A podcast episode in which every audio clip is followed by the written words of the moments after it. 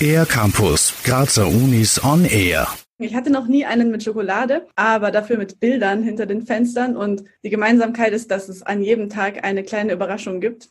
Und bei unserem Adventskalender gibt es äh, kleine Musikstücke und Videos an verschiedenen Orten gefilmt und auf historischen Instrumenten gespielt.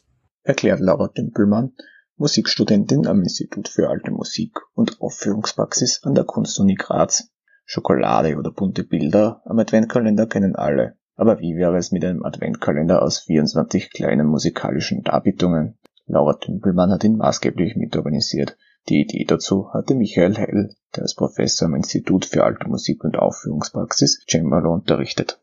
Mir ist die Idee gekommen, eigentlich ziemlich genau in dem Moment, wo der zweite Lockdown verkündet worden ist. Ich wollte irgendwie ein positives Signal geben. Ich wollte uns als Institut eine Möglichkeit geben, miteinander zu kommunizieren, den Studierenden sich auszutauschen in einem Projekt, was nicht zu aufwendig, aber auch nicht zu wenig aufwendig sein sollte, was herausfordert, was Spaß macht hoffentlich auch, schon in der Produktion und in den Gedanken, die man sich stellen muss.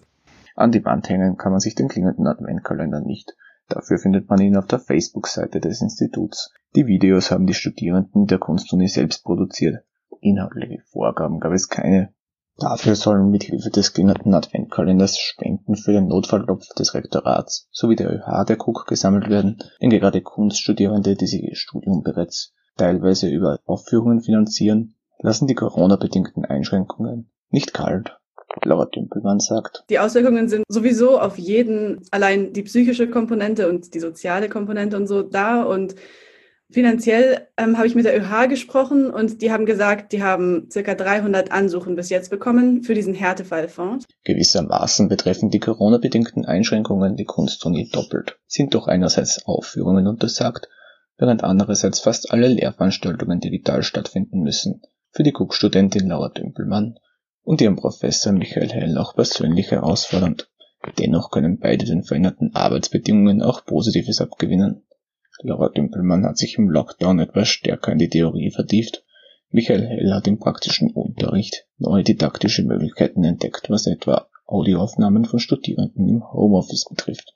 Im Unterrichten habe ich gemerkt, dass alle durch das ständige Aufnehmen gelernt haben, sich besser zuzuhören. Das heißt, das ist eine unglaubliche Qualität, die ganz wichtig ist, irgendwann einmal im, im Moment eines Lebens, dass man das, was man sich so vorstellt in seinem Kopf, und dass das dann tatsächlich beim Publikum ankommt, dass das ja nicht immer dasselbe ist.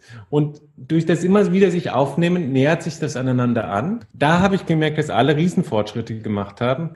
Für den ER-Campus der Grazer Universitäten, Raphael Geithofer. Mehr über die Grazer Universitäten auf ercampus-graz.at